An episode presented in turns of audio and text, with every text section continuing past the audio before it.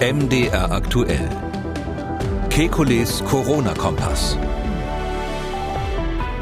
Wie hoch ist die Ansteckungsgefahr im Hallenbad? Dann, welche Luftfilter sind gegen das Virus geeignet? Hilft viel Trinken, um schwere Krankheitsverläufe zu verhindern? Damit herzlich willkommen wieder zu einem Kekulis Corona-Kompass Hörerfragen Spezial. Die Fragen kommen wie immer von Ihnen und die Antworten vom Virologen und Epidemiologen Alexander Kekulé. Ich grüße Herr Kekulé. Hallo, Herr Schumann. Lena aus Dresden hat gemailt, soweit ich verstanden habe, kann eine Covid-19-Erkrankung schwerer ausfallen, je mehr Virus man anfangs ausgesetzt ist. Gibt es Studien dazu oder eine Einschätzung von Herrn Kekulé, dass Eltern infizierter Kinder oder Kita-Erzieher besonders schwer erkranken? Wenn ich meinem zweijährigen Sohn Zähne putze oder er mir abends ins Gesicht gähnt, sehe ich die Tröpfchen und Aerosole förmlich vor mir. Falls er irgendwann infiziert wäre, kann ich mir nicht vorstellen, vorstellen, wie wir Eltern uns vor großen Mengen Virus schützen können. Viele Grüße, Lena aus Dresden. Tja, diese, da gibt's keine Studien drüber, aber das ist ein, ein, Thema, was mich ehrlich gesagt wissenschaftlich zurzeit interessiert. Ähm, Sie können ganz sicher sein, sobald es eine Studie gibt, hören Sie das hier. Ähm, es gibt die Vermutung, die ist eben mal aufgestellt worden, prominent von dem Anthony Fauci, dem amerikanischen ähm, Berater der Regierung, noch Berater der Regierung, ähm, dass er gesagt hat, es könnte doch gut sein, dass die Dosis eine Rolle spielt. Äh, wir kennen das von anderen Viruserkrankungen, dass die schwerer verlaufen, wenn man viel Virus auf einmal abkriegt. Und bei dem äh, Covid-19, sage ich jetzt mal so als Theorie, das hat jetzt der Fauci nicht so gesagt, aber könnte man sich natürlich schon vorstellen, dass Menschen, die eine große Menge Virus auf einmal inhalieren, also gleich sofort in der Lunge unten drinnen haben, dass die schwerer erkranken.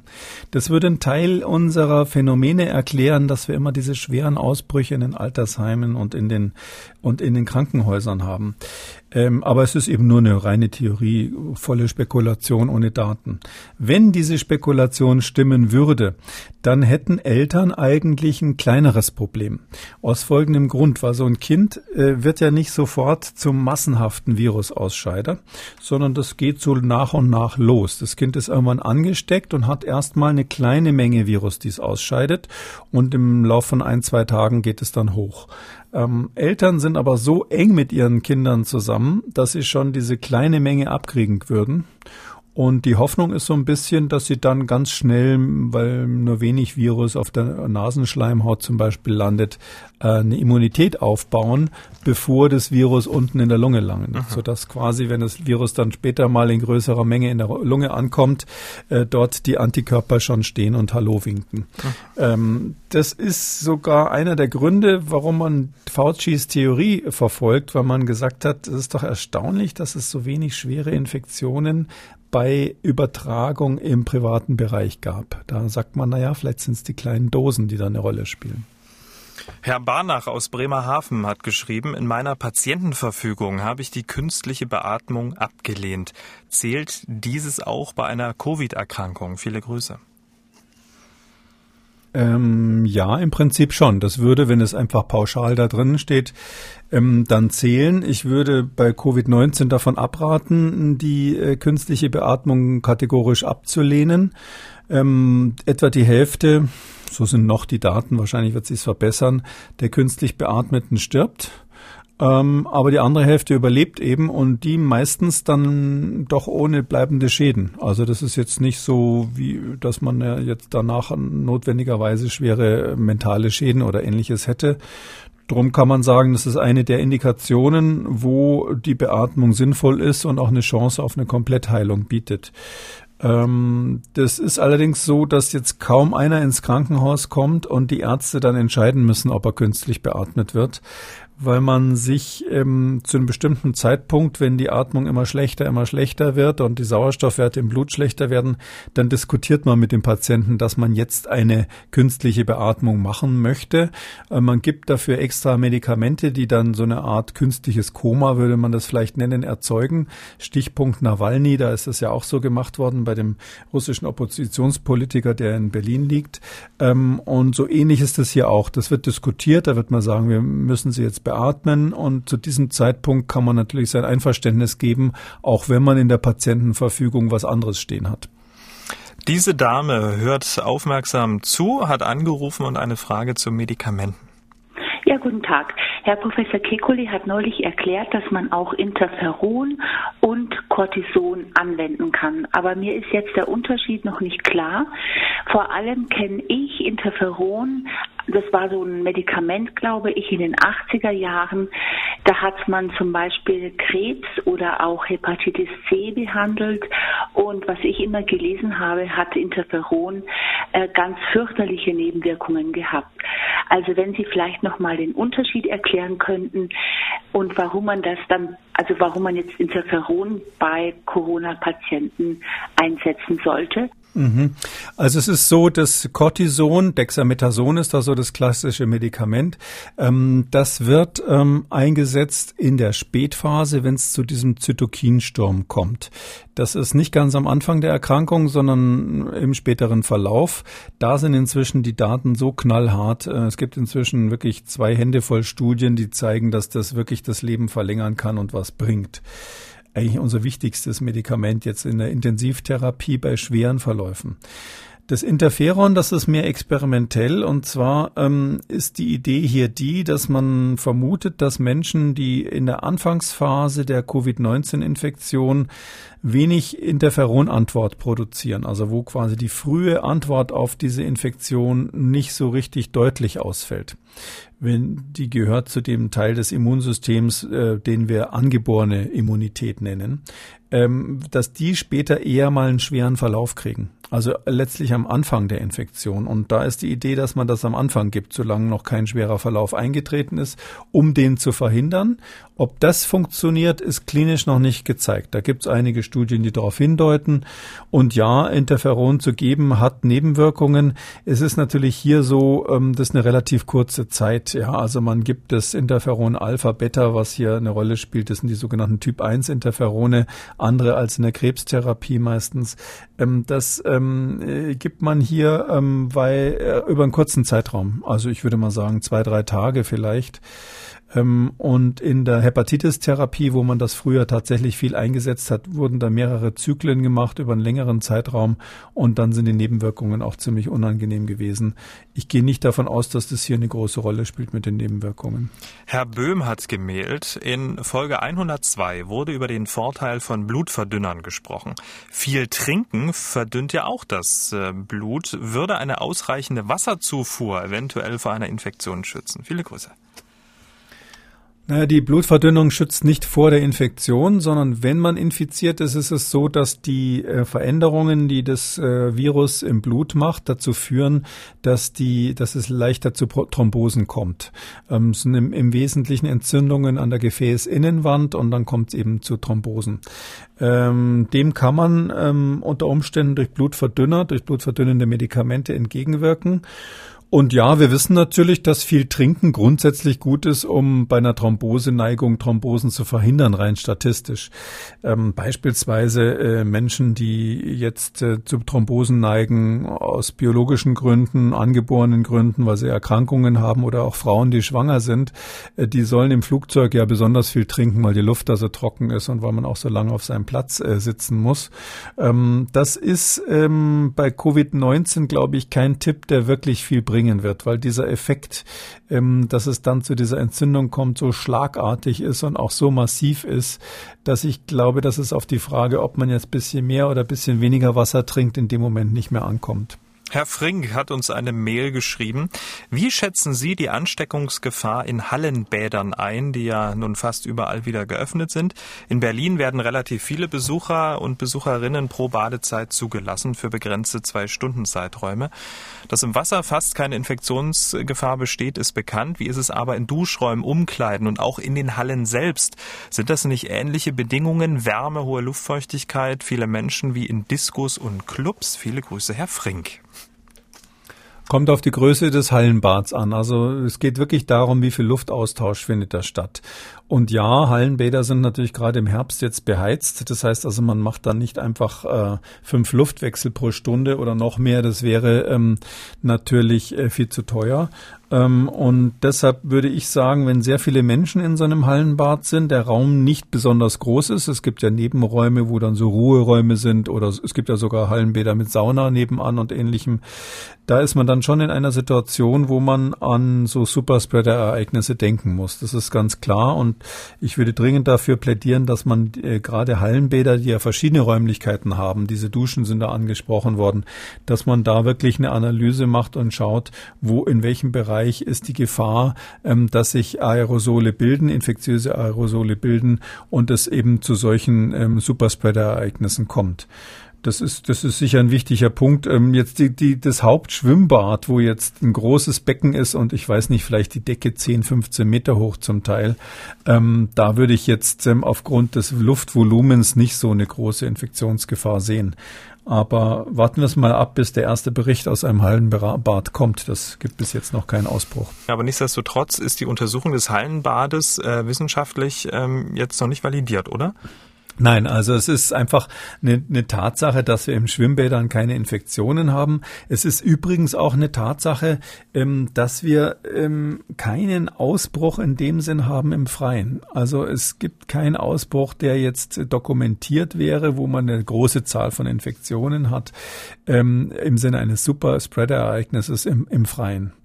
Ähm, und ähm, so ein, also wenn die Halle sehr groß ist, geht es ja in diese Richtung, so dass wir einfach jetzt abwarten müssen, wie sich die Daten da entwickeln, ähm, ob wir da so eine Art Algorithmus entwickeln können, wo wir sagen, die und die Raumgröße, die und die Zahl von Personen und äh, eine bestimmte Zahl von Luftwechseln pro Stunde sind einfach das, was wir brauchen, um ähm, Infektionen zu vermeiden. Hm, deswegen wäre so ein kleiner Schlenker äh, eine Maskenpflicht unter freiem Himmel, wie ähm, ab ähm, seit Mittwoch ja in Bayern gilt, eigentlich Quatsch. Ähm, na, ich würde natürlich nie sagen, dass ein Politiker Quatsch anordnet, aber es ist in der Tat so, dass es dafür aus meiner Sicht keine medizinische Begründung gibt. Das ist ja immer die Frage, ähm, in Deutschland sind wir ja relativ entspannt an der Stelle. Wenn jetzt nicht äh, gerade ein paar Verrückte anfangen, Fahnen vom Deutschen Bundestag äh, zu hissen, dann äh, sind wir ja tolerant ähm, auch Andersdenkenden gegenüber. Aber man muss sich das anschauen, in den USA zum Beispiel ist das eine riesige Auseinandersetzung, auch in anderen Ländern der Erde. Ähm, was machen wir mit Demonstranten, die gegen Auflagen demonstrieren und selbst keine Masken im Freien aufhaben? Da bin ich persönlich jetzt eigentlich der Meinung, wenn die ähm, unter sich versuchen, halbwegs im Freien den Abstand ab einzuhalten, das heißt, ich sag mal an der frischen Luft ein Meter, dass die jetzt sich zumindest nicht um den Arm fallen alle, ähm, da glaube ich, äh, ist das Risiko, was selbst von einer größeren Demonstration ausgeht, relativ gering. Das ist so ähnlich wie bei Fußballspielen. Da kommt es halt einfach darauf an, dass die Menschen sich nicht umarmen sollen, dass sie äh, in den Toilettenbereichen aufpassen müssen, was sicherlich nicht einfach ist und dass wir Superspreader-Ereignisse in den Nebenräumen verhindern müssen. Aber ähm, es gibt so neben, also die, die Infektionsgefahr im Freien halte ich persönlich für gering und bis jetzt gibt es keinen, keinen kein einziges Beispiel und wir schauen uns das jetzt ja schon eine ganze Weile an, ähm, wo tatsächlich so eine Infektion in großem Stil stattgefunden hätte. Herr Meier hat eine sehr gute Nase und er hat angerufen. Ganz oft ist das so, wenn ich auf der Straße laufe und meine Maske aufhab, meine ganz normale Alltags-Community-Maske, und Leute mit viel Parfum äh, aufgelegt laufen an mir vorbei, dann rieche ich das. Und dann frage ich mich immer, äh, wie ist das eigentlich, wenn ich jetzt hier rieche, was die für einen Geruch haben, kommen dann nicht auch alle anderen Partikel und gegebenenfalls Viren von diesen Menschen durch meine Maske durch? Und das äh, ist ganz oft im Alltag, dass man durch die Maske durch was riecht, aber eigentlich soll sie ja dann doch auch ein bisschen schützen.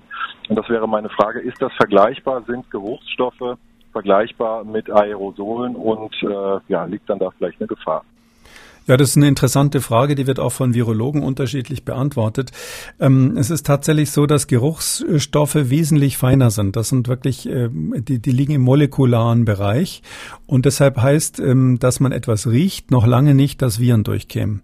Ähm, wenn man eine richtige FFP3-Maske hat, also die ganz professionellen Masken, und mit so einer FFP3-Maske, die wirklich richtig aufgesetzt ähm, im, im Laden in die Wurstabteilung geht, dann riecht man deutlich, dass da Wurst draußen ist.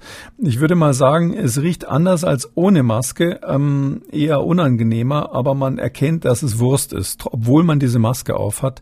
Das liegt daran, dass ein Teil der Geruchspartikel sicherlich abgefangen werden, aber grundsätzlich ist das, was was unsere Geruchsnerven feststellen, im molekularen Bereich und viel kleiner als das, was von so einer Maske abgehalten wird. Ähm, deshalb sind so Vergleiche, ähm, dass man, wenn man nichts mehr riecht, die Maske sicher wäre. Ich weiß, das haben auch Virologen so, so geäußert. Ähm, die sind an der Stelle nicht richtig. Frau Kerl hat eine Mail geschrieben als theoretische Frage. Wenn man davon ausgeht, dass es eine Kreuzimmunität zwischen den alten, bisher schon bekannten Coronaviren und dem neu auftretenden SARS-CoV-2 gibt, äh, müssten da nicht eigentlich ältere Leute eher immun sein gegen das neue SARS-CoV-2 als jüngere? Weil die Wahrscheinlichkeit, dass ältere Leute im Laufe ihres Lebens an den alten, bekannten Coronaviren bereits erkrankt waren als jüngere höher sind? Da in der Realität aber jüngere Leute besser mit SARS-CoV-2 zurechtkommen als ältere, würde nicht schon allein diese Tatsache gegen eine Kreuzimmunität sprechen? Mit freundlichen Grüßen. Ja, das war klug gedacht. Da ist eine Virologin äh, uns ver verloren gegangen.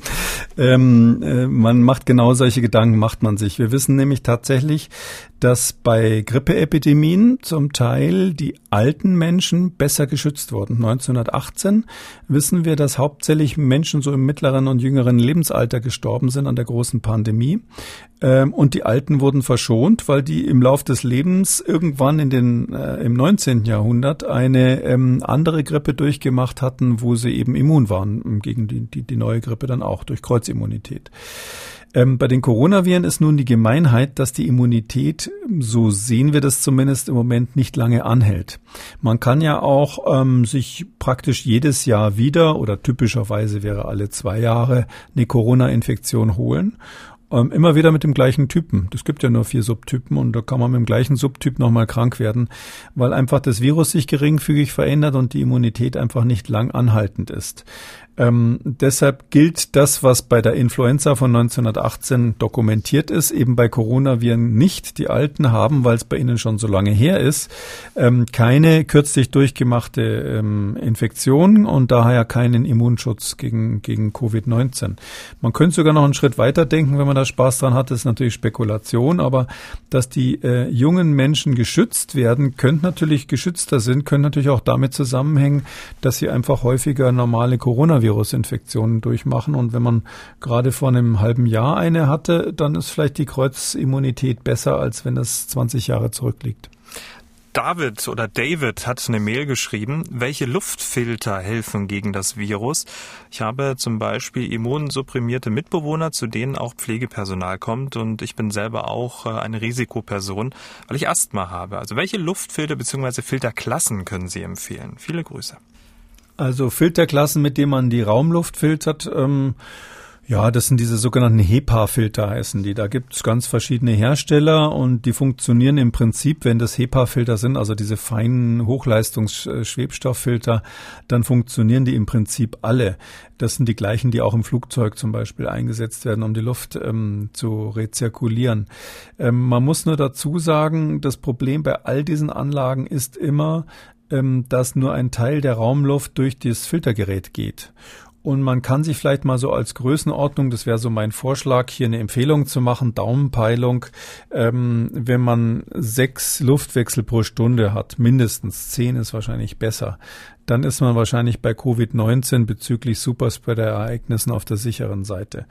Ähm, aber eine Anlage, die im Raum steht und wirklich sechsmal pro Stunde die gesamte Luft des Raumes durch das Filter durchdrückt, das ist ja auch ein gewisser Luftwiderstand, der da zu überwinden ist, weil so ein feines Filter natürlich einen Widerstand bietet. Ähm, so eine Anlage ist erfahrungsgemäß teuer und muss dann auch von Spezialisten installiert werden. Hm. Also HEPA-Filter, wenn er sich jetzt theoretisch informieren möchte, sowas für einen Hausgebrauch, dann eher unwahrscheinlich, oder? Nö, es gibt so Anlagen auch mit HEPA-Filtern, gibt es verschiedene, die gibt es mit UV-Strahlung und mit anderen Methoden, äh, werden die äh, Viren inaktiviert oder weggehalten. Äh, das ist im Prinzip eine gute Sache. Ich, ähm, es wird ja auch diskutiert, ähm, ob man damit vielleicht unser Leben im Herbst sicherer machen kann.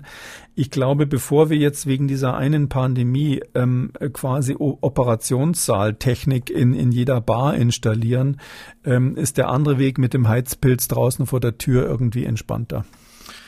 Dieser Herr hat angerufen und eine Frage zur Desinfektion seiner Maske. Und er beschreibt, wie er das macht und will nun wissen, ob das ausreicht. Ich desinfiziere desinfiziere meine äh, normalen Mundmasken so. Ich sprühe die, wenn ich nach Hause komme, sprühe ich die ein. Und dann, ich habe eine, äh, eine Heißluftpistole und dann mit 300 und mit 600 Grad innen und außen abgeblasen, reicht das schon. Ja, also Mutig. das ist mehr als genug. Ich würde das gar nicht machen. Wieso soll man die desinfizieren? Also die, die einzige Grund, das zu desinfizieren, sinnvollerweise wäre, wenn man Angst hat, dass die eigenen Bakterien, die man ausatmet, auf dieser Maske sich vermehren würden und dann bei der Einatmenluft eine kontaminierte, eine irgendwie belastete ähm, äh, Atmosphäre bieten. Ähm, ja, solche Überlegungen gibt's natürlich. Ähm, Lungenärzte machen sich solche Gedanken. Ähm, aber ich meine, ähm, da würde es eigentlich reichen, die Masken gelegentlich zu wechseln. Man kann die auch mal ganz normal waschen in der Waschmaschine. Die allermeisten halten das aus. Ähm, und wenn sie dann irgendwann so kaputt gewaschen sind, dann muss man eben eine neue kaufen. Wir sind ja zum Glück nicht mehr in der Lage, dass wir hier eine Knappheit vom Nachschub her haben. Also ich würde deshalb eher davon abraten, hier ähm, so Hightech-Desinfektionsverfahren jedes Mal anzuwenden. Das sind so Rituale, die eigentlich nicht wirklich viel bringen. Ähm, Ausnahme natürlich, äh, vielleicht ist es davon auch inspiriert gewesen, wer im Krankenhaus arbeitet und wirklich mit hochinfektiösen Patienten, die ja dann auch Unmengen von Viren ausscheiden, zu tun hat, der muss natürlich sicherstellen, dass wenn er die Maske wieder aufsetzt, dass da keine Viren mehr drauf sind. Aber ich glaube auch in den Krankenhäusern, wo man am Anfang gesagt hat, äh, Maske nach Hause mitnehmen und in der Mikrowelle backen, in den Krankenhäusern ist inzwischen der Nachschub gesichert ähm, und sind ja auch nicht mehr so viele Patienten, sodass dass das eigentlich der Vergangenheit angehören sollte. Letzte Frage für diese Ausgabe. Herr oder Frau Weinziel hat eine Mail geschrieben. Nach Problemen mit äh, feinem Staub am Arbeitsplatz wurde bei mir eine kaputte Nasenschleimhaut diagnostiziert. Nachts brannte und kratzte meine Lunge und ich hustete den schwarzen Staub mit Schleim aus. Keiner meiner Kollegen hatte dieses Problem.